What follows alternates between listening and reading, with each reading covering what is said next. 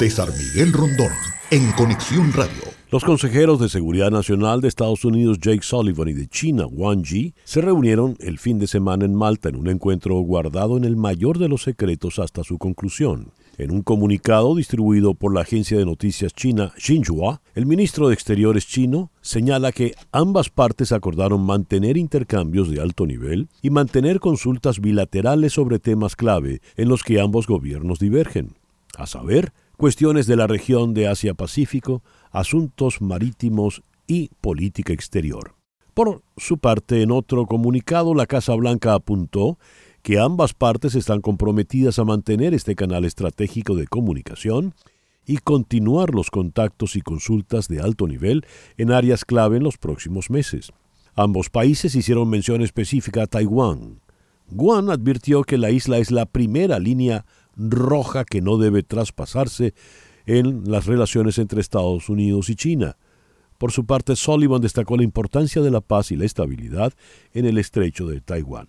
Esta noticia hay que verla, estimo, con alivio, porque hay conversaciones y hay un puente que están eh, cruzando con cautela, prudencia y en el mayor secreto, pero lo están cruzando. Consultemos la opinión de un experto, internacionalista, profesor de sociología en Palm Beach State College, el profesor Luis Fleischman, desde Júpiter. Luis, muy buenos días, gracias por atendernos.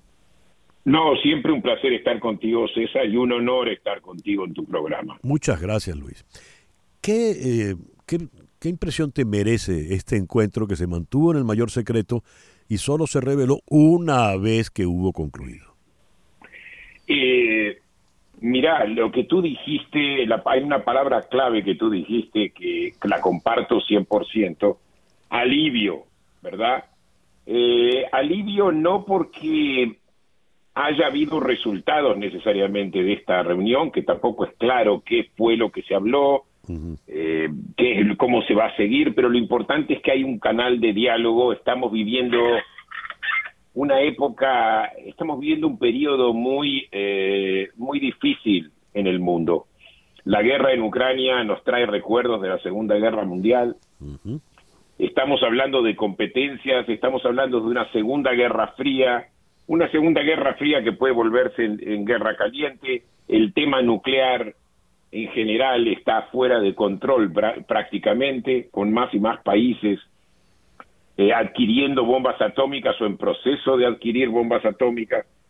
Eh, a mí me parece que es eh, excelente de que se haya establecido un canal de comunicación, eso primero. O sea, Biden eh, yo pienso que ha sido un tantito irresponsable y, eh, y yo tengo simpatía por Biden, pero con la retórica, hay que cuidar mucho la retórica porque la retórica genera eh, hechos y genera desconfianza. Y la retórica ha sido muy fuerte, tanto de Biden como de Xi Jinping.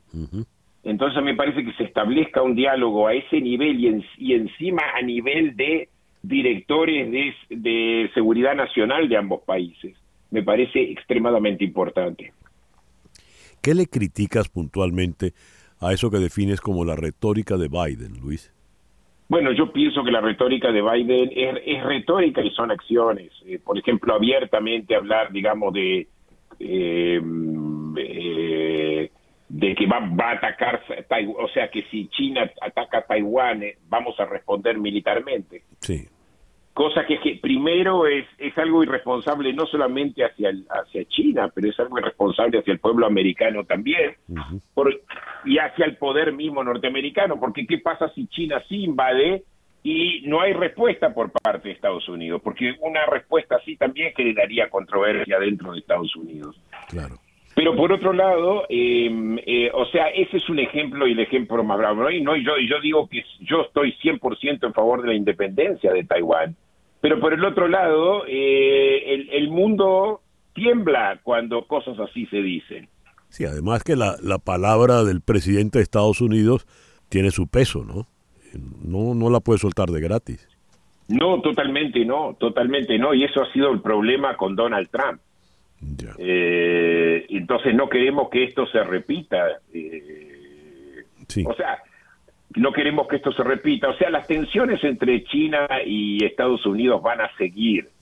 Yo pienso que aquí la cuestión es evitar un conflicto armado más que cualquier otra cosa, y pero yo no sé, China insiste en, en, el tema de Taiwán y Estados Unidos tiene la obligación de defender a Taiwán. Pero por el otro lado, eh, hay un problema también serio, y, no me quiero salir del tema, Miguel, César, porque que es el hecho de que los taiwaneses no están haciendo lo suficiente para su autodefensa. No están aprendiendo, por ejemplo, de lo que pasó en Ucrania. O sea, ellos tienen un 2% de su Producto Nacional Bruto, lo invierten en, en, en materia militar. Ellos deberían invertir más en eso. Eh, y eh, aprendiendo de la lección, no deberían confiar tampoco en Estados Unidos, eh, particularmente dada la dada la, la, opinión pública norteamericana. Los israelíes después de la guerra de Yom Kippur, que ahora se van a cumplir 50 años, sabían que no podían confiar en, en, una intervención americana para salvarlos y por eso tienen un, o sea, el, el presupuesto de defensa es muchísimo mayor. Entonces tampoco los taiwaneses acá están ayudando demasiado y esperan que Estados Unidos los defienda y no pueden confiar en eso. Entonces, pero que China insista en Taiwán a mí me preocupa también, dada la situación. Claro. Luis, te agradezco mucho estos minutos. No, salido del tema. no, no, no, no, no, no, muy pertinente, siempre muy pertinente. Muchas gracias, Luis, por, por estos minutos en esta mañana. El profesor Luis Fleischman es internacionalista y profesor de sociología en el Palm Beach State College. Nos habló desde Júpiter.